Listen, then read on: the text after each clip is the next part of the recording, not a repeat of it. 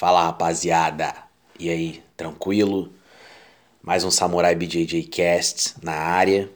Tô até falando um pouco mais baixo aqui porque estamos de madrugada, são exatamente 2h24 da manhã e eu precisava muito falar com vocês agora, tipo, eu precisava falar com vocês antes de dormir porque eu estive pensando em uma série de de aspectos da vida, uma série de coisas. E já de antemão eu queria é, deixar claro para vocês, né, explicar que esse episódio vai ser o último episódio, né, dessa temporada é, de quarentena aí que eu, enfim, que eu resolvi criar esse projeto. Pode ser que eu volte num futuro aí próximo, distante, não sei. É, tô com algumas ideias aqui, mas pensando propriamente no podcast, no Samurai BJJ Cast, é, esse episódio vai ser o último. E, pô, como vocês é, tiveram comigo esse tempo todo, né? Essa, essa quarentena toda. E é sempre bom lembrar que foi, foi exatamente nessa, nessa quarentena que eu decidi criar o projeto. É, e, pô, vocês me acompanharam de perto, me deram feedback, pô, fizeram críticas construtivas. E acho que nada nada mais é, mais isso, nada mais pode ser gratificante do que isso, né? E como vocês, enfim, me acompanharam durante todo esse processo, eu decidi gravar esse esse último episódio bem especial mesmo eu decidi meio que fazer uma coletânea, né? De, dos assuntos, das coisas mais importantes que eu penso sobre a vida, sobre mindset, sobre jiu-jitsu, sobre objetivos de vida. E queria contar algumas histórias também.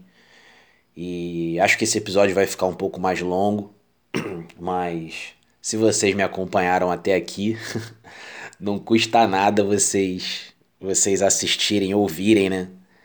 Esse episódio um pouquinho mais longo, que eu tenho certeza que vai ficar maneiro e, e vocês vão gostar pra caramba. Então é isso, já de antemão queria agradecer, mas mais pro finalzinho do episódio eu falo mais sobre isso. Vamos lá, vamos começar. É...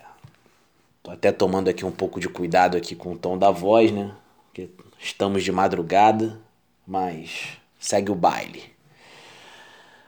Vamos lá. Cara, eu recebi um texto essa semana, uma imagem, né, que refletia um texto. E eu vou ler esse esse mini texto aqui para vocês. Ele diz o seguinte: Ele fala assim: Treine enquanto eles dormem. Estude enquanto eles se divertem. Persista enquanto eles descansam. E então Viva o que eles sonham.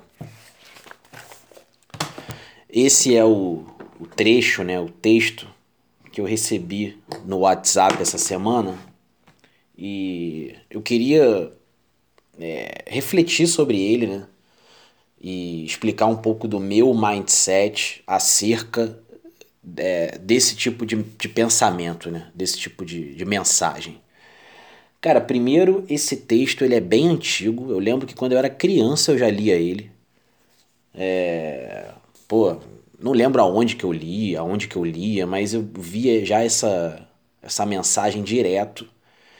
E pelo que me parece, né, pelo que pelo que me é apresentado, esse texto ele é bem antigo mesmo.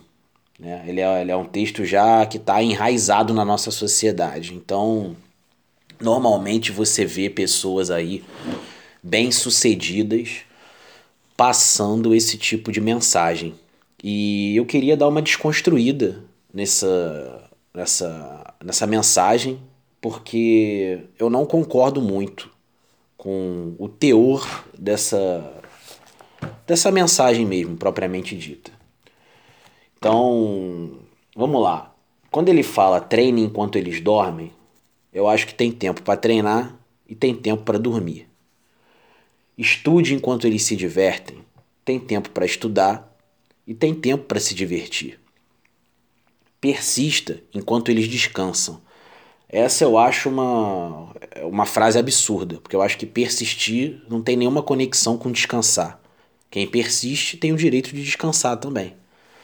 Acho que não tem zero conexão uma, uma, uma, uma palavra com a outra, enfim. Essa frase para mim não faz o menor sentido. E então, viva o que eles sonham. Né? Essa então piorou, porque você tem que viver o que você sonha e não o que eles sonham. Mas vamos lá, vamos detalhar melhor isso aqui. É... Cara, primeiro que se você. Pelo menos na minha interpretação, tá, galera? E acho que não tem certo e errado, tô falando aqui o que eu acho. É... Eu acho que essa frase, se você for parar para interpretar ela bem. de uma maneira bem profunda, você vai ver que ela estimula a competitividade e a comparação social, né? que o tempo todo ele está comparando, esse texto ele está comparando você com outras pessoas, né? Tipo, treina enquanto eles dormem, enquanto você, te, enquanto você treina, perdão, outras pessoas estão dormindo. Estude enquanto eles se divertem, enquanto você está estudando, outras pessoas estão se divertindo. Então, sempre há uma comparação aí nesse tipo de texto e uma competitividade. E eu acho que pensando numa sociedade que deveria ser mais humanizada e mais harmônica, né? A verdade, o, o, o, o papo, o, o, né? o, a palavra não é nem sociedade humana, porque humana ela já é, ela já é composta por seres humanos. Mas é uma sociedade mais humanizada e mais harmônica. Pensando nisso, eu acho que esse texto ele vai totalmente é, de encontro a isso, de encontro a, tá? Não é ao encontro de, não. Ele discorda, diverge. E Cara, eu acho que esse tipo de texto, assim, ele estimula a competitividade social, estimula a comparação, quando na verdade, na minha visão, tá, no meu mindset, no meu modo de entender a vida, no modo como eu me espelho nos meus nos meus ídolos do esporte, nos meus mentores assim de vida, eu acho que a sua principal competição é com você mesmo e não com os outros. Então, quando esse texto ele se fecha falando viva o que eles sonham, na verdade você tem que viver o que você projetou para sua vida, o que você quer, que você deseja, o que você sonha, o que te faz feliz, e não o que faz os outros felizes, e não o que os outros sonham, e não o que os outros querem, e não o que os outros projetam. E isso acontece muito na nossa sociedade, a gente viver o que os outros querem. Né? A gente entra na faculdade, numa faculdade que a gente não quer porque os nossos pais querem que a gente entre nessa faculdade, por exemplo, né? É, isso acontece direto na, no nosso ciclo social, né? A gente pergunta para a pessoa, pô, mas por, por que, que tu faz esse curso se você não gosta? Ah, porque meu pai me obrigou, porque meu pai encheu meu saco, né? Então, tipo, a gente vê isso o tempo todo, as pessoas vivendo os sonhos de outras pessoas, né? E, cara, eu ainda não cheguei nesse estágio e espero estar tá longe de chegar. Que é o estágio quando você está ali perto de morrer, né? Perto de ir para outro plano, que você pensa, né?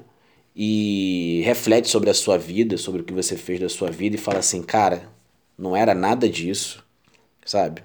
Eu estudei o que eu não queria, eu fiz o que eu não queria, sabe? Eu não fui feliz em prol do quê? Para quê? Para quem? Para agradar sabe, outras pessoas, para agradar terceiros, enquanto que a minha felicidade ficou em segundo plano. Então, é, eu acho que é bem por aí, sabe? Esse texto ele, ele tenta passar uma mensagem positiva, né? Um, ele tenta passar um mindset de sucesso e tudo mais, mas eu acho que ele vai pelo caminho inverso. Ele vai pelo caminho da competitividade, pelo caminho da comparação, quando na verdade nós precisamos ser é, melhores do que nós fomos ontem. Que é o papo que a gente teve aqui num dos episódios quando eu falei sobre o Mamba Mentality, né? Sobre a Mamba Mentality, que é o, o, o, o mindset do Kobe Bryant, que é o meu maior, meu, sabe, o cara que eu mais me espelho no esporte em geral. E o lema né, do, da, da Mamba Mentality é exatamente isso: é seja a sua melhor versão todo dia. Hoje você é melhor do que você foi ontem. E amanhã você vai ser melhor do que você foi hoje. Você não tem que ser melhor do que ninguém, cara. Sabe? Isso aí é uma, é uma mentira social que criaram para tornar o mundo mais competitivo.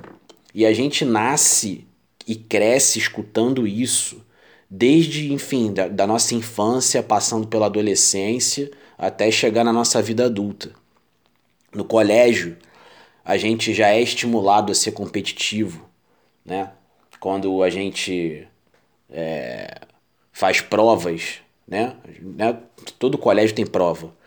E aí um fica comparando a nota com, com, com o outro ali. Ah, eu tirei 7. Ah, mas eu tirei 8. Pô, eu tirei 8,5. Isso é comparação o tempo todo. A gente é estimulado a fazer isso.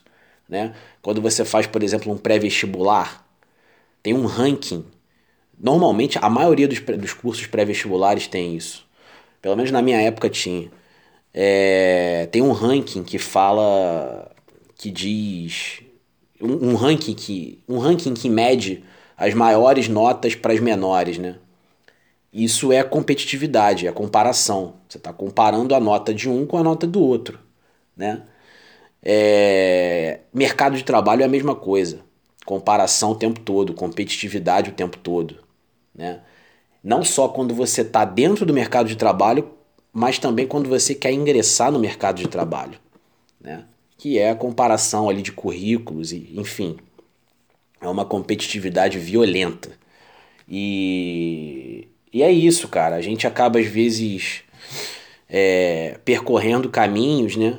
Que buscam a, a comparação e sendo que na verdade essa comparação ela deve ser com, com, é, com nós mesmos, né? Será que hoje eu sou uma pessoa melhor do que eu fui ontem? Pô, quem é o Pedro de um ano atrás e quem é o Pedro de hoje em dia?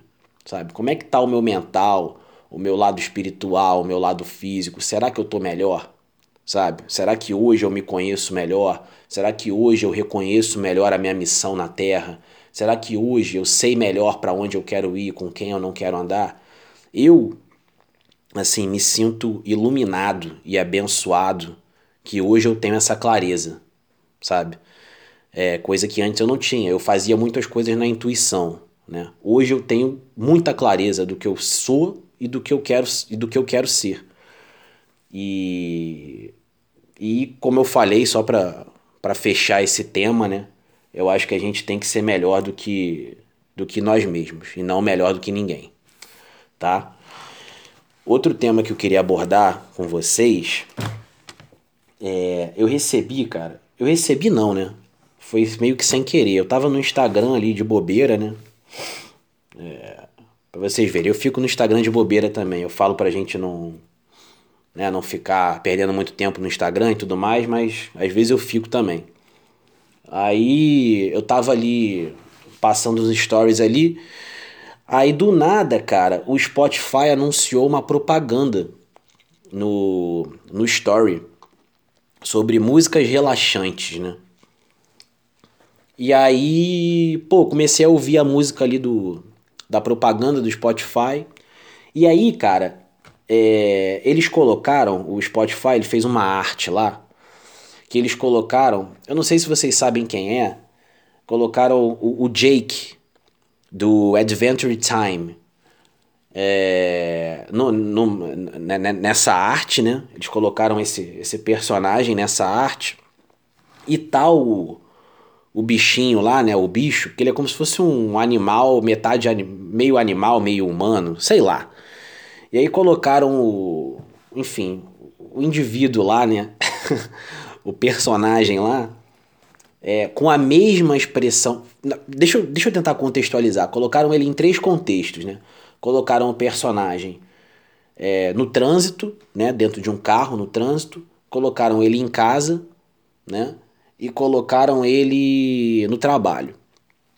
Só que colocaram ele com a mesma expressão facial, o mesmo semblante, cara, o mesmo semblante triste, sabe? Aquele semblante aquele semblante sem expressão, sem energia, energia morta, sabe? Triste, fúnebre. E e cara, eu fiquei analisando aquilo e aquilo realmente me tocou, cara, porque embora seja um desenho, né, uma arte, Eu acho que o cara que bolou essa arte, ele foi genial, porque ele conseguiu refletir o comportamento da maioria das pessoas na nossa sociedade. Pessoas infelizes aonde moram, aonde trabalham, pessoas infelizes é, ao pegar um carro e irem para algum lugar porque precisam pegar trânsito toda hora. Então, é, a gente consegue observar que o ser humano, cara, ele passa a dar muito valor a coisas materiais como carro, trabalho, sabe? Por exemplo, se você for ver esse personagem, ele tem carro, tem trabalho, mas ele não é feliz. Sabe? Por quê? Porque a felicidade não está no que você tem. A felicidade é um estado de espírito. E ela não é um objetivo, ela não é algo material. Então, o cara, o personagem ali, ele não tá feliz, ele tá sério, ele tá com energia morta, indo pro trabalho, no trabalho e em casa. Então, por exemplo, é, o cara não tem mais, mais vontade de viver, né? É a interpretação que eu faço. Cara, eu nem sei se eu consigo compartilhar com alguém isso. Eu vi lá aquela arte lá e nem sei onde foi parar. Mas, cara, eu achei isso assim do caramba, sabe? Tipo, porra, o personagem tristão, sabe? É zero expressão, é, em, vários, em vários contextos da vida dele, sabe? Por quê? Porque ele perdeu a felicidade, ele perdeu a vontade de viver. E é isso que a gente mais vê na nossa sociedade: pessoas infelizes, pessoas que não estão satisfeitas com o trabalho, pessoas que têm casa, têm carro, têm trabalho e mesmo assim não estão satisfeitas. Por quê? Porque, como eu falei, a felicidade é algo muito além disso, é algo muito vai muito é, é, muito maior do que isso, né? Então não adianta tu ter as coisas e não, não ser feliz, por quê? Porque não existe conexão de, da felicidade com algo material, sabe? E cara, Dalai Lama fala sobre isso. Ele fala que a felicidade está nas pequenas coisas, né? Nos simples atos, né? Nas simples atitudes é, você, por exemplo, é, hoje eu pô, pedalei até o Leblon, até o início do Leblon ali, e pô, peguei um sol, dei um mergulho, sabe? Para mim isso é felicidade, sabe? Vitamina D, tô colocando o oxigênio para circular, é, para circular no sangue, tô me movimentando, tô me mexendo, sabe? Tô vendo gente, tô, tô refletindo, parei para meditar na praia. Isso para mim é felicidade, sabe? É, são essas pequenas coisas, é o estado de espírito. E eu vejo que as pessoas, cara, elas estão muito.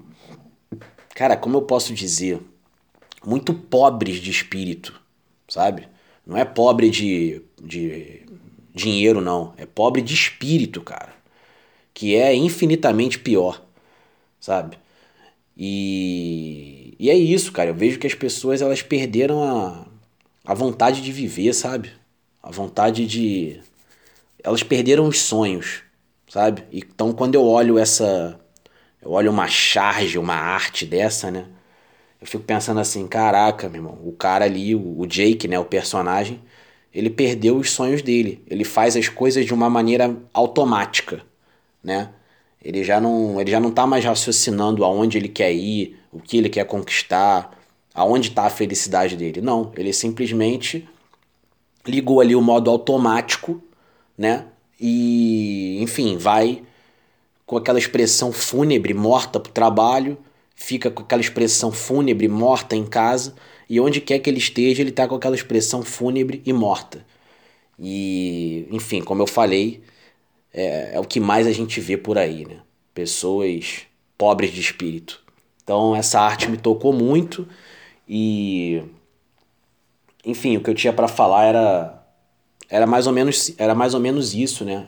Em termos de, de felicidade, que a felicidade não é um objetivo, não é algo material, e sim um estado de espírito, cara. É...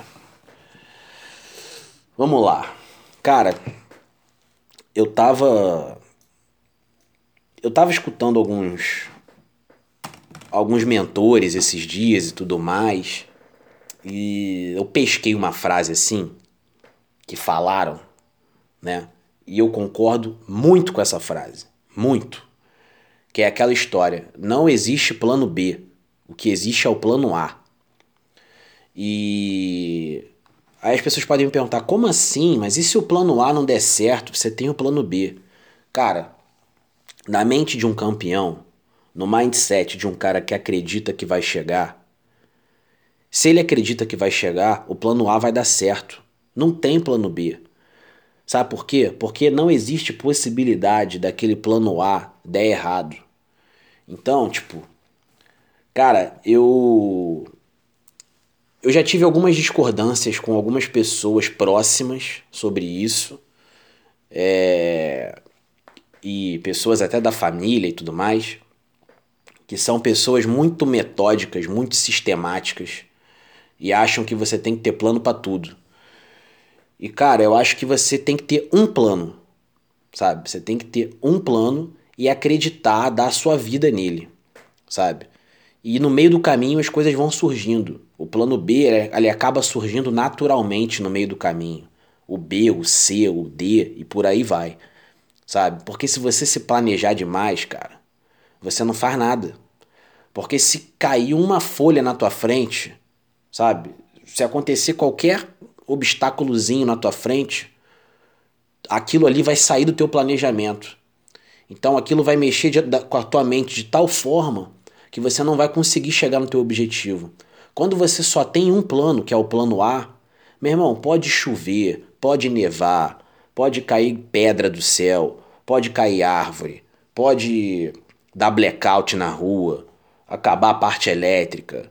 Meu irmão, pode acontecer o que for, pode acabar o mundo, que tu vai chegar no teu objetivo. Não tem para onde correr, não tem historinha, não tem mimimi.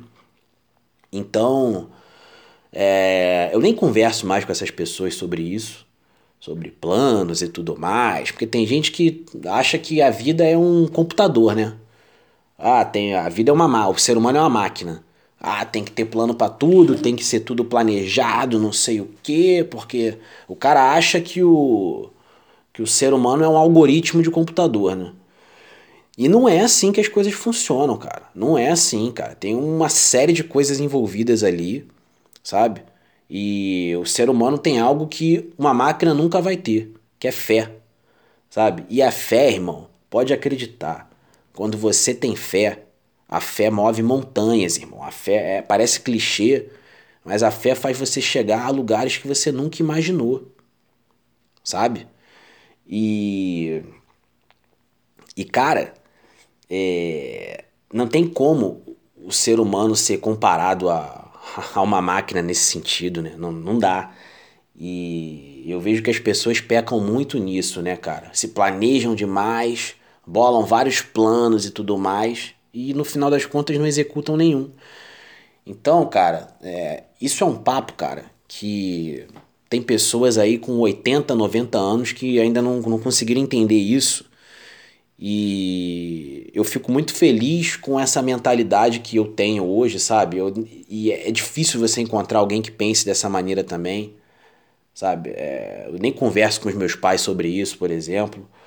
Porque é algo que, é, cara, as pessoas não entendem. Elas acham que tem que ter plano para tudo. Tem que ser metódico, sistemático para tudo, sabe? E eu já acho que não. Eu acho que você tem que ser ingênuo e até burro às vezes, sabe? Eu acho que você tem que ser meio burro às vezes, meio ingênuo, sabe? E acreditar que o impossível vai dar certo, sabe? Tem uma frase, cara, que eu gosto muito, muito, cara. Eu acho que eu nunca falei ela aqui. Que ela diz assim: me diga que a missão é impossível e eu faço ela ser cumprida. Cara, essa frase, cara, eu, pô, eu me amarro nessa frase. E, e é a história do plano A, cara. É a história do, sabe, quando você acredita que o plano A é possível, não tem como ele ser impossível, não tem como as pessoas dizerem para você que ele é impossível, porque na tua mente ele já se tornou possível, sabe? Então tu não precisa do plano B.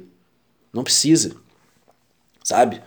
Então, eu acho que isso é esse tipo de mentalidade, né? Quando eu falo isso, pode soar meio arrogante, né? Meio prepotente. Pô, as pessoas podem pensar assim: caraca, quem é esse moleque que acha que vai ganhar tudo, que vai conquistar tudo e. Cara, não é arrogância, não, não é prepotência, não. Eu acredito no, no, no meu potencial, eu acredito no que eu sou capaz, sabe? Eu acredito na minha fé. E, e é isso, cara. Tipo, não é, é não é arrogância, é, não é prepotência. Arrogância é confiança. Então, tipo, é, é mais ou menos por aí, sabe? Que funciona. Não tenha plano B, plano C, plano D, plano Z, não, para as coisas, não. Tenha um plano e acredita que aquilo vai dar certo. Que se tu plantar, irmão, se tu plantar, tu vai chegar. Não tem, não tem historinha, sabe? Não tem muito desenrolo no meio disso, não. Se tu estiver plantando todo dia ali com constância, né? Como diz ali o Kobe Bryant, né? Consistência é a chave. É, todo dia tu vai lá, bota um tijolinho. Todo dia tu vai lá, rega a tua planta. Todo dia tu vai lá e sobe mais um passo em, em, em direção ao Everest. Irmão, você vai chegar, sabe? Tu vai chegar. Entendeu? E, e é isso, cara. E conforme os problemas vão aparecendo para você, tu já passou por tanta coisa naquela jornada, naquele caminho, que o teu senso de merecimento tá tão alto que se tu precisar mudar a rota daquele caminho, ir para um plano B, por exemplo, você vai naturalmente, sabe? Aquilo não vai te abalar. Por quê? Porque o teu senso de merecimento tá alto e você não enxerga aquele obstáculo como um problema. Você só, só enxerga como um desvio ali do teu caminho, né, da tua rota, mas você vai chegar no mesmo lugar. Entendeu? Então, é, é mais ou menos por aí, assim. É assim que funciona a mente dos obcecados, dos compulsivos, sabe? É, do, dos psicopatas, né, no bom sentido. E é isso, é tudo tudo na base da fé, é, do senso de merecimento e do plantar para colher futuramente. Não tem muita muita historinha não, porque a gente vê muito, principalmente hoje em dia, né, cara? Tem muito falastrão aí, muito charlatão dando uma de coach e tudo mais é, achando que vai conscientizar as pessoas e enfim, os caras vêm com várias técnicas aí de enfim, de, de mente, de psicologia. Cara, é assim, tipo, não tem muito mistério, sabe? É óbvio que psicologia é um, é um estudo e tudo mais, tem que respeitar, mas. E, e a mente humana é complexa, mas ao mesmo tempo ela é muito simples, cara de se entender, sabe? Quando você passa a conhecer a sua própria mente, você vive com uma clareza de conceitos, de valores absurda, sabe? E enfim, isso é isso é interessante pra caramba, cara. É por isso que assim, eu nunca as pessoas já até me falaram: "Ah, agora tu quer ser coach e tal, não sei o que". Eu não quero ser coach de ninguém. Eu não quero conscientizar ninguém, até porque para eu conscientizar uma pessoa, eu tenho que achar que a minha consciência está acima da dela. Eu não posso ter essa eu não posso ter essa prepotência de achar que eu sou uma mente evoluída. Não, eu estou evoluindo. Sabe? Eu estou evoluindo. E eu não quero ser coach de ninguém, eu não quero conscientizar ninguém, eu só estou aqui para falar o que eu penso, para contar as minhas histórias, sabe? E se ajudar alguém, pô, fico feliz demais. Fico feliz pra caramba, sabe? E se alguém achar também que eu tô falando besteira, pô, essa pessoa tem todo o direito também de achar que eu tô falando um monte de besteira. Mas é isso, tipo, eu não quero obrigar, é, fazer com que ninguém pense da maneira como eu penso. Eu só venho aqui, falo o que eu acho, falo o que eu penso, sem hipocrisia, sem mentiras. E, e vida que segue. Então é isso, rapaziada. Sigam esse plano A aí, que fazendo tudo certo vai dar certo. Deixa eu ver se tem mais alguma coisa para falar aqui. É, eu ia até contar uma história que aconteceu comigo de em relação a plano B, plano A, né? Mas, mas acho que não vale a pena não. É, um dia, enfim, futuramente eu comento isso com vocês em algum, em algum outro canal ou por aqui mesmo, não sei, não sei. Mas, cara, hoje eu queria falar muito sobre mindset. É, eu acho que durante durante esse período, né, que eu que eu pude desenvolver o projeto, né, o, Samurai BJJ Cast, eu citei alguns pontos muito assim que eu acho muito relevantes, né, cara, para tu para tu chegar no teu caminho, para tu chegar no teu objetivo, que é a questão do senso do mereci, senso de merecimento, perdão, que eu acho, pô, interessantíssima, sabe? Eu acho que sem senso de merecimento tu não chega a lugar nenhum. É você seguir a sua intuição. Esse lance da, do plano A também é importantíssimo, sabe? De não ter plano B. É, felicidade em pequenas coisas. Cara, eu acho que tudo isso, cara, assim, tudo isso ninguém me falou, sabe? Ninguém. É óbvio que eu assisto alguns caras, né? Tem. Pô, tipo, por exemplo, no jiu-jitsu tem dois. Tem três caras que eu gosto muito. É, que tem um mindset assim muito. Muito parecido com o meu, né, cara? E, e, enfim, eu escuto bastante eles, que são o Ali, o Durinho e o Pé de Pano. Pé de Pano mais das antigas, mas é um cara brabo também, com mindset, porra. Mindset brabíssimo também. Tem o Rafael dos Anjos, que é do MMA, que eu gosto pra caramba também, um cara muito inteligente também, com, essa, com esse mindset de, de não existe problema, sabe? O que vier pela frente eu vou, eu vou, eu vou passar por cima, não tem historinha também. E, enfim, eu sigo essas pessoas, mas muita coisa do que eu do que eu penso, assim, do que eu acho, ninguém me falou, cara. Ninguém chegou para mim e falou assim: "Ah, Pedro, é por aí, o caminho é esse". Não, eu fui descobrindo, cara.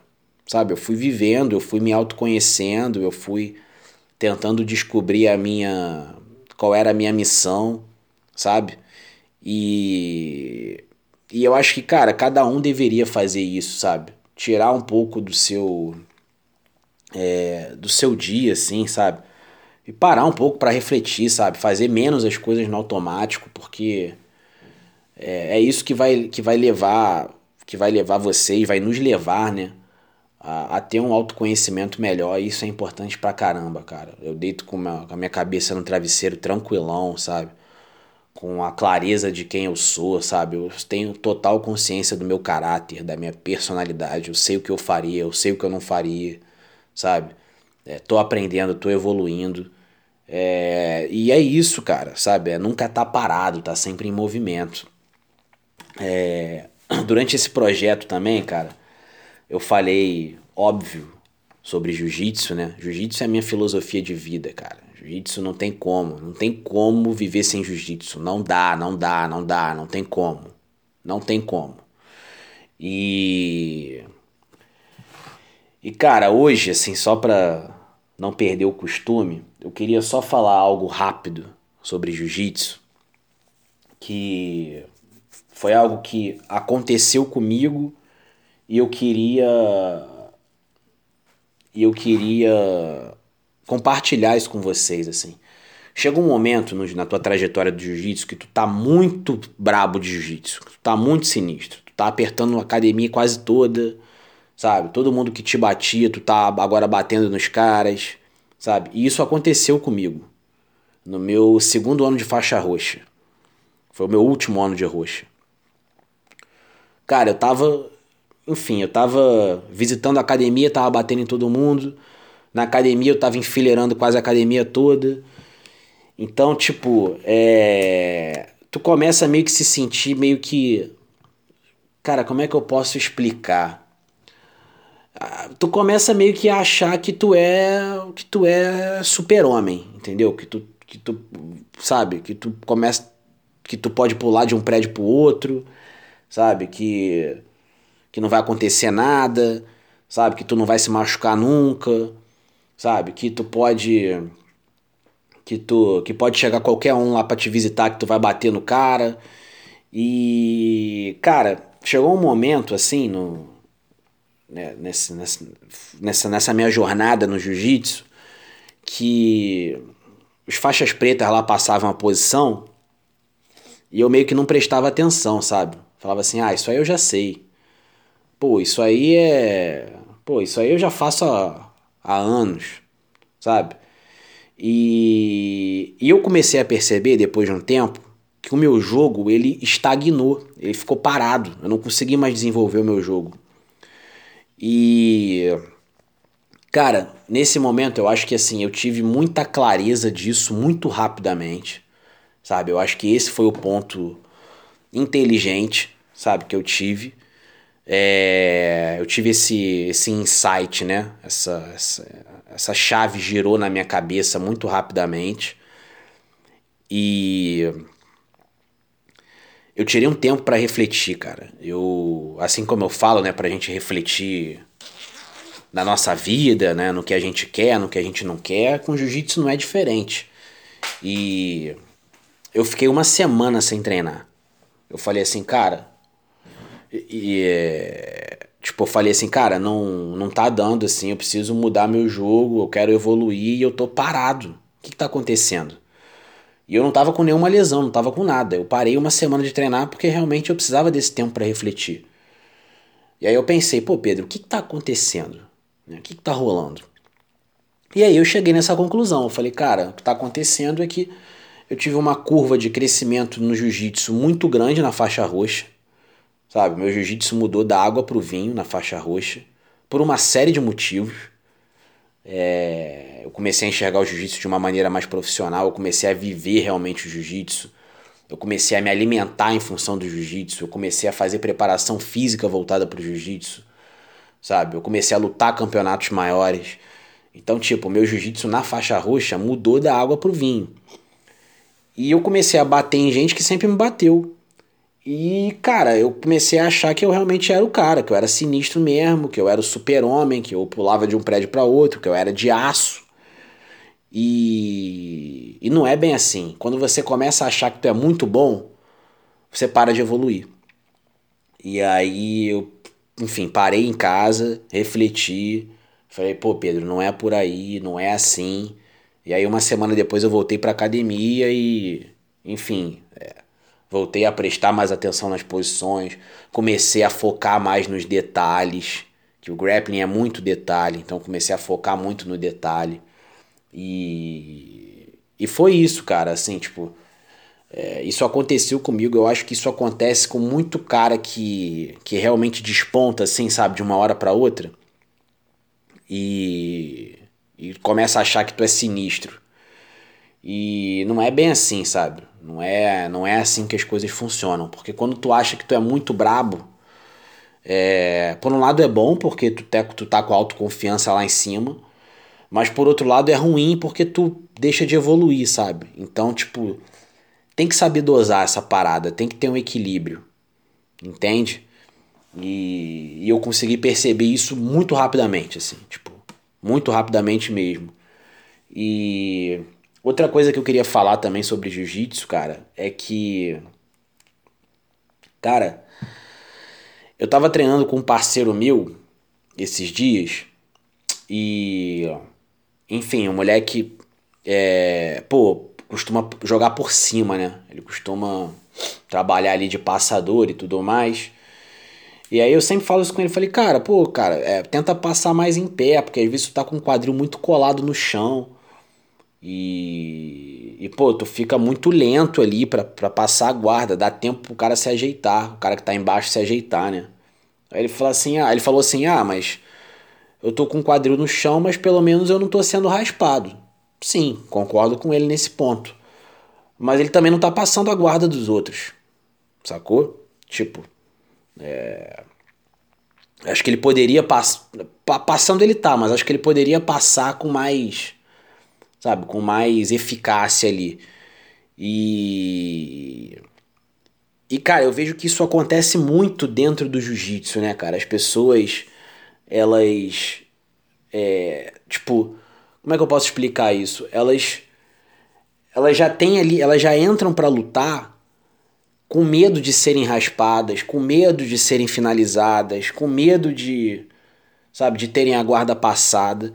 E cara, ali você não entra quando você entra para treinar ou para lutar, o que quer que seja, tu não pode ter medo de nada, meu irmão. Ali o máximo que você tem é respeito pelo teu adversário. Medo do cara, jamais. Jamais. Sabe? Porque na verdade o teu pior inimigo ali, o teu pior adversário não é o cara que você vai enfrentar. É a tua própria mente. É você mesmo. É a tua própria mente que te sabota. Que, que faz você perder autoconfiança, que faz você perder autoestima, que faz você acreditar que o teu jiu-jitsu não tá tão bom, ou que faz você acreditar que o teu jiu-jitsu tá muito acima e na verdade não tá. É a tua mente que cria essas essas barreiras, né, cara, essas ilusões e você às vezes acaba acreditando nelas. Então, cara, um conselho que eu vou dar aqui, quando vocês entrarem para lutar, entrem para ganhar. Não entrem com medo de perder, não. Porque quando você entra com medo de perder, é aí que você perde. Não tem aquela história que eu falei no último episódio? Quando você está se preparando para campeonato e você treina com medo de se machucar, é aí que você se machuca? Então, é a mesma coisa campeonato. Se você entra com medo de perder, é aí que você perde. Então, tipo, se for raspado na academia, cara, pô, beleza, sabe? Raspa de volta, sabe? Mas busca uma passagem diferente busca uma mobilidade um pouco maior, sabe? Não fica fazendo aquele mesmo jogo ali 3, 4, 5, 10 anos da tua vida, porque uma hora tu vai parar no tempo, sabe? Uma hora a, a galera vai manjar aquele teu jogo e teu jogo vai ficar para trás, tu vai parar no tempo. Então, é isso, rapaziada. Não tenham medo de arriscar, sabe? Entrem sem medo de perder mesmo, sabe? Porque o maior o teu maior adversário, o teu maior inimigo é a tua própria mente, sabe? E acho que de jiu-jitsu era isso que eu queria falar. Ah, eu só queria falar uma coisa sobre jiu-jitsu para encerrar. Vou deixar aqui a minha indignação, tá? Em relação a isso. Eu queria falar isso há um tempo, mas como hoje é o último episódio, eu vou deixar aqui, vou falar isso hoje porque eu não sei quando eu vou ter a oportunidade de falar de novo. Cara, eu acho um absurdo o aluno saber o dia que vai pegar a faixa. Eu acho isso muito absurdo, assim, tipo, inaceitável, tá ligado? Tipo, o cara, o professor chegar para ele e falar assim: ah, Fulano, dia, sei lá, 20 de dezembro tu vai pegar a faixa. Caraca, meu irmão, isso aí, eu acho isso muito absurdo. Muito. Por quê? Porque aí o cara já sabe que vai pegar a faixa, e aí muitas das vezes ele acaba tirando o pé do acelerador, sabe? Ele acaba treinando de sacanagem, ele acaba achando que é o cara, sabe? Por quê? Porque ele acaba, ele já sabe que vai pegar a faixa, sabe? Então, tipo, eu acho que entrega de faixa tem que ser surpresa. Pô, o mestre acha que tu tá merecendo, vai lá e entrega a faixa para você. Não pode combinar com o aluno, sabe? Eu vi isso nessa quarentena agora. Tipo, o cara chegando pro, pro aluno, o mestre chegando pro aluno falando assim: ah, aparece aqui na academia dia tal que eu vou te entregar a faixa. Pô, não é assim, sabe? Não, não, não é assim que as coisas funcionam dentro do jiu-jitsu. Pelo menos eu não. Eu não acredito, não gosto muito dessa postura, não, sabe? Eu acho que a faixa tem que ser surpresa, porque quem realmente sabe se você merece a faixa ou não é o teu mestre. Você não, não sabe de nada em relação a isso. É, porque é o teu mestre que está ali com a visão de fora. É ele que sabe das coisas, sabe? Então, é mais ou menos por aí. Então, tipo, deixo aqui a minha indignação em relação a isso. Em relação ao dia que o aluno sabe que vai pegar a faixa. Pô, acho isso inaceitável. Mas. Cara, vamos lá. É. Eu queria nesse último episódio, né, como eu falei, falar sobre sobre mindset e tudo mais. E eu deixei algumas coisas anotadas aqui, cara. É, eu queria falar que, cara, tipo, eu não sou, é, pô, perfeito, não sou visionário, não sou revolucionário. É, pô, não sou nada disso, cara sabe? Diferenciado. Não, não sou nada disso, sabe?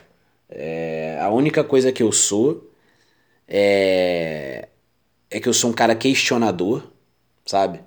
Eu não, eu não processo a informação antes de parar para analisar ela, sabe? Antes de eu internalizar qualquer coisa que alguém me diz, eu paro, penso e analiso. Eu não fico reproduzindo esse monte de de tabus aí que a sociedade impregna pra gente e a gente acha que, enfim, que se a gente não seguir é a gente que tá errado. Cara, eu não consigo pensar dessa forma. sabe? Eu acho que a gente tem que internalizar o que a gente acha que é bom pra gente, sabe? E ter a nossa própria maneira de pensar, sabe? Por exemplo, vou só dar um exemplo aqui, sabe? Que vai desconstruir o senso comum aí, vai divergir de uma porrada de gente. Eu li um texto nessa nessa pandemia aí. Na verdade, eu vi várias pessoas postando isso. Cara, não, é um texto grande, eu não vou saber aqui de cabeça, mas ele fala mais ou menos assim: ah, nessa quarentena aprendemos a. Aprendemos que o, a vida passa rápido, aprendemos que o tempo é curto, aprendemos que o trabalho não é tudo, aprendemos que a, a valorizar a nossa família. Era aí que eu queria chegar. Cara, a gente tem que valorizar quem valoriza a gente, porque tem muito familiar tóxico por aí. Então não é porque é família, que é sangue do teu sangue, que que tu tem que valorizar, que tu tem que estar tá junto. Eu já falei sobre isso aqui. Se não te fizer bem, se não te agregar, esquece, corta. Pode ser pai, mãe, primo, tio, o que for, irmão. O, pode ser o que for, o papa, o padre. Meu irmão, pode ser o que for. Se não tá te agregando, corta corta, sabe? Não tem muita, muito desenrolo no meio disso, não. E eu vejo que muita gente dá um poder assim absurdo à família, quando na verdade a gente tem que valorizar e se sentir bem com quem é, com quem a gente com quem a gente sente essa realmente essa sintonia, sabe? Com quem quer ver a gente feliz e não porque simplesmente é família, sabe? Então, é, eu não concordo muito com isso não, de ah, devemos valorizar a nossa família. Eu acho que a gente tem que valorizar quem valoriza a gente. E ponto. Sabe? É, a gente tem que ser feliz com quem a gente, com quem quer ver a gente feliz, sabe? É, porque como eu falei, existe muito familiar tóxico por aí, muito familiar que quer ver a gente no fundo do poço, que nunca conquistou nada e não quer que a gente conquiste também. Então, enfim. Por que, que eu tô falando disso? Porque muita gente acha que eu sou visionário, que eu sou. Às vezes conversando com as pessoas, né, cara? As pessoas falam assim: caraca, Pedro, pô, nunca tive esse pensamento. Pô, tu, é, tu tá sinistro, hein, irmão? Pô, tu tá visionário, hein? Não sei o quê. E, cara, não é, tipo, é uma questão de parar para pensar, parar para questionar, parar para entender, parar para analisar o contexto. Cara, isso não é difícil de fazer mas dá um pouco de trabalho, tá? É, parar para refletir, parar para se conhecer, parar para se autocriticar, parar para entender o contexto social no qual você está inserido, não é difícil, porém requer um certo trabalho. Só que as pessoas, a gente vive numa sociedade imediatista, que as pessoas querem ter o mínimo de esforço e o máximo de conquistas. E com relação a isso não é diferente sabe? As pessoas acham realmente que, que é mais fácil acreditar no que a mídia impõe, no que a sociedade impõe, em vez de pararem para ter o seu próprio senso crítico. Por quê? Porque parar para ter o seu próprio senso crítico dá trabalho. E as pessoas não querem ter trabalho. Né? Eu vou dar um exemplo. As pessoas não respiram mais completamente pelo diafragma. Por quê? Porque isso demanda um certo tempo, demanda uma certa concentração. Ou seja, dá um, um pouco mais de trabalho. Ou seja, as pessoas não querem nem mais respirar completamente. Né? Então, tipo, é, o que esperar de uma sociedade que pensa dessa maneira? Que pensa que com o mínimo de esforço vai conseguir o máximo de conquistas. Não tem como você ser um ser, um indivíduo, teleguiado por esse tipo de pensamento. Então é por isso que assim, tipo, hoje, com 26 anos, eu tenho essa clareza, assim, dentro de mim, né? Cara, eu consigo enxergar essas coisas e, assim, para mim, isso não é ser visionário, isso não é ser revolucionário, isso não é. Sabe, não é. Tipo, não é nada demais. É só parar para pensar um pouco, sabe? E. E é mais ou menos assim, cara, que, que, que as coisas funcionam para mim, sabe? Eu vejo que as pessoas assim falam assim, pô, Pedro, mas é, tu tem a mente blindada e tudo mais, pô, não é possível que tu sempre alcança os seus objetivos e tudo mais. Eu falo assim, cara, é, na verdade, cara, ter a mente blindada não significa que sempre você vai conquistar, mas significa que sempre você vai tentar, que você nunca vai parar de acreditar. Isso é ter a mente blindada. Porque as pessoas confundem, sabe? É, as pessoas acham, as pessoas elas eu ouvi até o pé de pano, cara, falar sobre isso. As pessoas acham que é, as pessoas colocam o acreditar como valor de troca, né? Ah, eu vou acreditar que eu vou ganhar esse campeonato aqui porque né, é, eu, vou, eu vou ganhar e, enfim, eu vou ganhar uma medalha depois. Né? Se eu acreditar, eu vou ganhar uma medalha. Mas não, cara, às vezes tu acredita que vai ganhar e não ganha nada. Mas no próximo, você vai ter uma outra oportunidade de lutar de novo e ganhar aquele campeonato, sabe? Então as pessoas enxergam o acreditar como um valor de troca. E não é assim, cara. Você tem que acreditar independentemente da situação. Você tem que acreditar sempre, no bom e no ruim, em qualquer situação. Em qualquer situação. Então, às vezes você não chegou naquele objetivo naquela hora que tu queria, mas tem uma vida inteira pela frente ainda para tu chegar. E às vezes tu fala assim, pô, não, não era isso que eu queria, vou por outro caminho. E meu irmão, ok, sinta-se livre para escolher o caminho que tu quiser, desde que você seja feliz, cara. Sabe? Se você for feliz, pô, cara, tipo, tu, tu, a tua missão já, tu já tá aí meio caminho andado aí, cara, para chegar no teu objetivo, sabe? Se você ama o processo, se você realmente curte esse esse processo de chegar, de acreditar, de ter fé, de produzir, de plantar, de conquistar, irmão, quando você ama o processo, já é mais do que metade do caminho andado, sabe? Então, quando eu falo de de mente forte, de mente blindada, né? de, de mindset do campeão, não é acreditar que vai ganhar tudo, sabe? Mas é acreditar que quando você cair, você vai levantar sempre, tá? Então, coloquem isso na, na cabeça de vocês, galera. Que nem sempre a gente vai ganhar tudo, que a gente vai chegar onde a gente quer, mas a gente está sempre acreditando. A gente nunca deixa de acreditar, a gente nunca deixa de sonhar. É, é mais ou menos por aí. E é aquela história, né, cara? O pensamento é força criadora. Quando tu emana bons pensamentos para o universo, quando você emana é, uma energia positiva, quando você emana coisas boas, né, cara, para o universo. Tem gente que acredita em energia, universo, espiritualidade. Eu acredito muito nisso. Lei do retorno, pô, eu acredito em tudo, em tudo isso. Eu acho que, cara, quando você emana esse tipo de pensamento, né, é, e produz, cara, as coisas voltam, sabe? Se você emana amor, volta amor em dobro para você, sabe? Se você emana raiva, ódio, volta raiva e ódio para você também, sabe? Se você emana discórdia, volta discórdia para você, sabe? Eu acho que, cara, o ser humano ele é reflexo das suas ações. Então, se você tem a mente realmente blindada e acredita e joga isso para o universo, que você vai chegar, pode ter certeza que você vai chegar. Pode não ser na hora que você quer, né? Mas uma hora tu vai chegar, irmão. Se tu acreditar mesmo, tu vai chegar. Não tem, não, não tem saída, sabe? Na verdade, não tem saída. O que existe é caminho, né? Não existe atalho. O que existe é aquele caminho ali, sabe?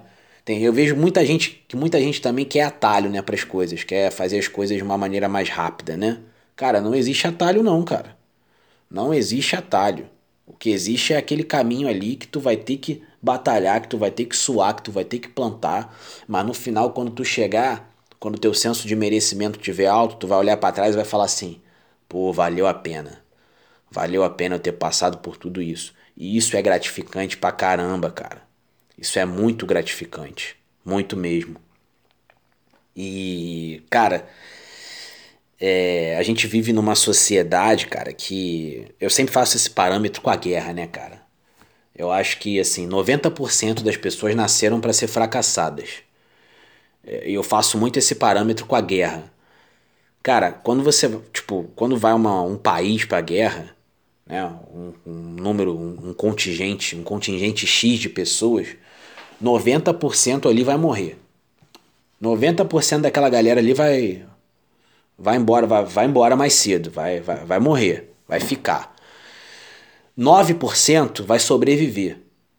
Vai só sobreviver. Que já é uma, uma, uma, uma, conquista também, né? Tu vai, tu vai pra guerra e sobrevive, pô, já é, já é alguma coisa. Pô, já é uma conquista. Tu saiu vivo da guerra, né? Então 90% vai morrer, 9% tá ali e vai sobreviver e 1% vai tomar uma decisão que vai mudar a história da guerra. Sabe? E eu sempre falo isso, cara. Eu quero fazer parte desse 1% que vai mudar, no caso, a história da minha vida. Né? Eu quero ser essa pessoa que vai mudar a história da minha vida. Sabe? Eu não tô aqui para ser fracassado, eu não vim para cá para esse planeta para ser fracassado, sabe? Eu não vim para cá também só para sobreviver, sabe? Eu vim aqui para mudar a história da minha vida, para mudar os rumos da minha vida, tomar as decisões que eu julgo certas, sabe? As decisões que vão ao encontro daquilo que eu acredito, daquilo que eu acho justo, e com isso eu vou mudar a história da minha vida. É isso. Ponto final, sabe? Então, é, é assim que as coisas funcionam para mim, sabe? Sempre foi assim. Antigamente eu seguia muito na base da intuição, hoje eu tenho mais esclarecimento sobre isso. E, e tu vai seguindo, cara.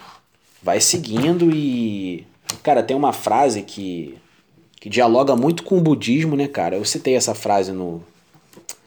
No. Cara, em algum dos episódios, agora não vou lembrar qual foi. Mas a frase diz assim: First intention, then enlightenment. Primeiro a intenção, depois o esclarecimento. Então, irmão, tenha a intenção, siga a sua intuição de fazer algo. Comece a seguir, comece a pavimentar aquele caminho, que no meio do caminho aparece o caminho. Não sei se vocês conseguiram conseguiram entender, né? Às vezes a gente está no caminho e a gente acaba descobrindo o caminho no meio do caminho, né? E, e, é mais ou menos isso, cara. Isso é uma filosofia que, pô, antiga pra caramba. Isso vem lá do, do budismo. E e, cara, é muito irado, cara. Eu realmente fico bastante satisfeito, assim, em pensar assim. É, é difícil conversar com as pessoas sobre isso, porque quase ninguém tem esse mindset, sabe? As pessoas realmente nasceram para ser medíocres, para serem medianas. Não é que nasceram para ser medíocres, mas elas são induzidas socialmente a acreditarem, a acreditar que elas são medíocres, que elas devem viver de uma maneira medíocre. Né? Elas são induzidas a acreditarem nisso. E, e foi aquilo que eu falei lá atrás, cara. Quando você tem senso crítico e realmente enxerga, consegue ter a visão do que é melhor para você, você não se contenta com esse tipo de indução social. Então, cara, queria deixar essa essa esse tipo de mensagem, né, cara, para vocês. É, cara, acreditem é, cara, no meu caso, assim, é, é, tipo, tem uma filosofia, a doutrina de vida de vocês, seja ela qual for. A minha filosofia de vida é, é o jiu-jitsu, sabe? É, são as artes marciais, sabe? Eu me, eu me considero, não, eu sou um artista marcial, sabe? Mais do que atleta, mais do que lutador, eu sou acima de tudo um artista marcial, sabe? E eu carrego comigo todos os valores que o taekwondo me deu lá atrás, enfim, que a capoeira me deu, que o jiu-jitsu me traz. E, cara, hoje minha vida é 100% jiu-jitsu. A minha filosofia de vida é jiu-jitsu. E, enfim, acho que já deu para deixar claro aqui que eu não estou falando de parte técnica, de parte física, não.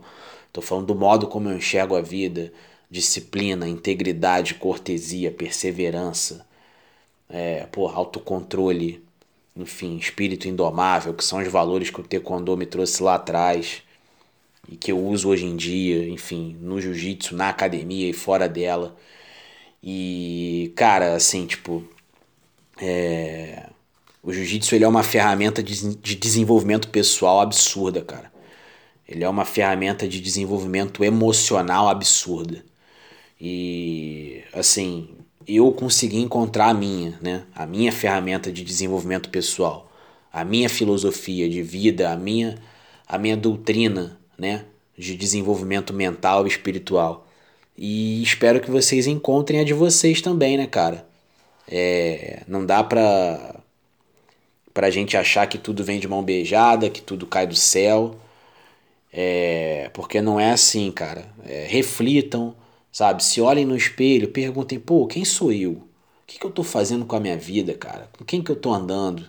Para onde eu quero, aonde eu quero chegar? Para onde eu não quero ir? Sabe? Será que eu tô feliz com o meu emprego?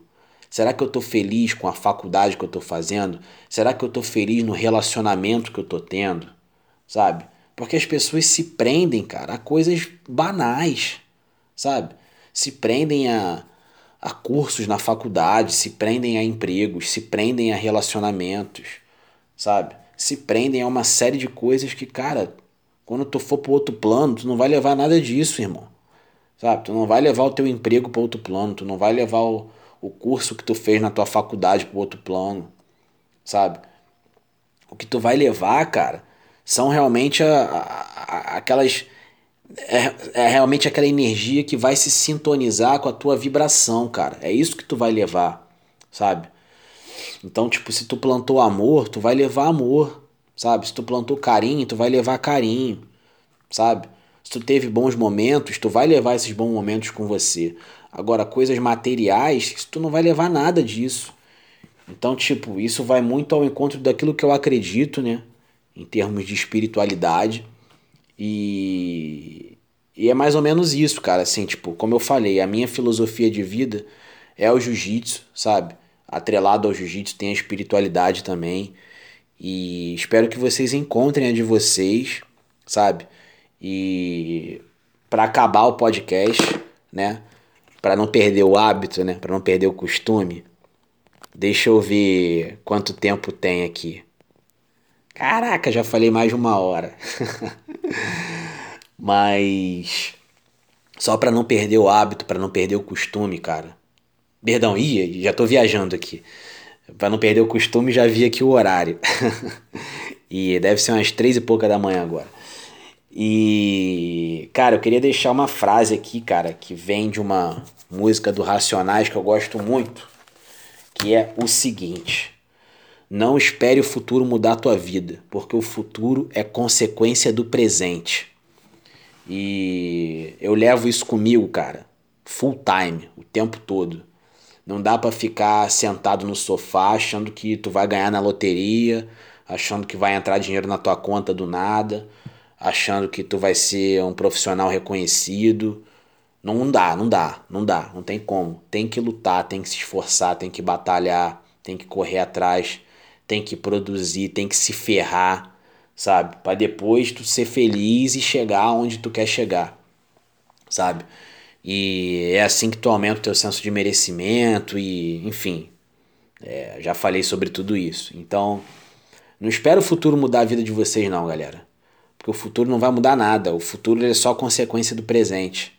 É consequência daquilo que você faz hoje, tá? E vivam hoje, né, cara? Vamos viver o hoje porque é aquela história. O hoje é real, né? E o amanhã é incerto, cara. O amanhã é ilusório, né? Já diria racionais. O amanhã é incerto, o amanhã é ilusório. E vamos viver o hoje. É óbvio que a gente tem que projetar o nosso futuro também.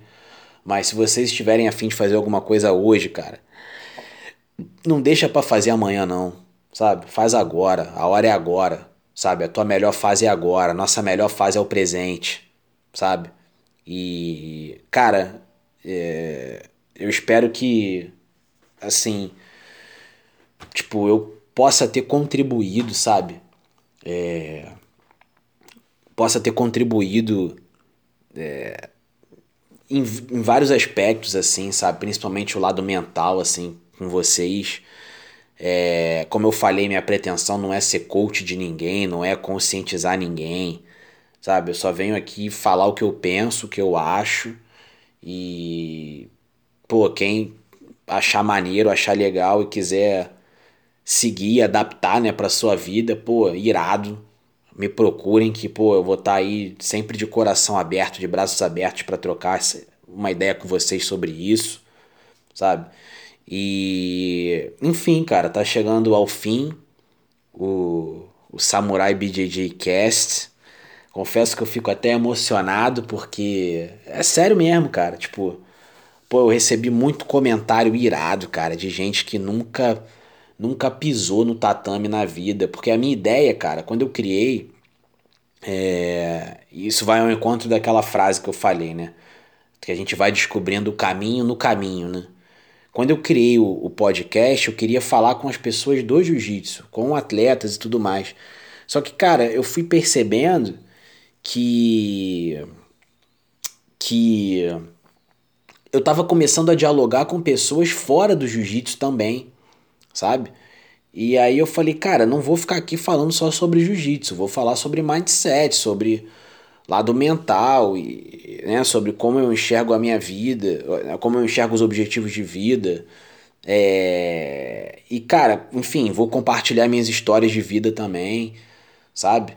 Então, tipo, se não fosse esse feedback de vocês também, é, pô, eu também teria parado bem antes. Então, tipo, cara, eu, só posso agradecer do fundo do meu coração mesmo, sabe? É, tô muito feliz que eu pude compartilhar esse projeto com vocês. Não pretendo ficar muito tempo ausente. só tô dando uma uma, uma redirecionada no foco agora, porque as coisas estão voltando ao normal, né? É, e enfim, eu tenho que tocar minha vida também. E mas cara, eu tô aí com alguns projetos aí no futuro, eu queria criar um conteúdo audiovisual também. Enfim, talvez alguma coisa no YouTube, não sei, cara. É uma semente aí que eu tenho que plantar aí mais pra frente. Mas enfim, não quero ficar também muito tempo ausente não, porque eu acho maneiro vir aqui falar com vocês, sabe? É algo que é, assim como alguns já vieram me falar que ajuda, né? Para mim também me ajuda mais ainda, sabe? Me ajuda, ajuda no meu lado pessoal, ajuda na minha oratória, enfim. Pô, ajuda numa série de coisas. Eu recebo feedbacks e começo a debater com as pessoas, né, é, sobre isso, e aí as pessoas vêm com um argumento novo, e aí eu internalizo aquilo, paro para pensar, e aí jogo uma ideia nova, enfim, é irado, é, é muito maneiro, sabe? E é isso, rapaziada. Não vou mais, mais me alongar por aqui, não, sabe? É, quero mandar um beijo aí para todo mundo que escutou aí esses 10 episódios, tirou um tempo, uma energia do dia de vocês e realmente conseguiu é, conseguiu ouvir aí. E é isso, rapaziada. É, pô, é difícil de ir embora. mas, mas chegou a hora. Chegou a hora. É isso, galera. O mindset do samurai é esse, tá? Um abraço para todo mundo. Fiquem com Deus e a gente se vê logo em breve, tá bom? Beijão. Os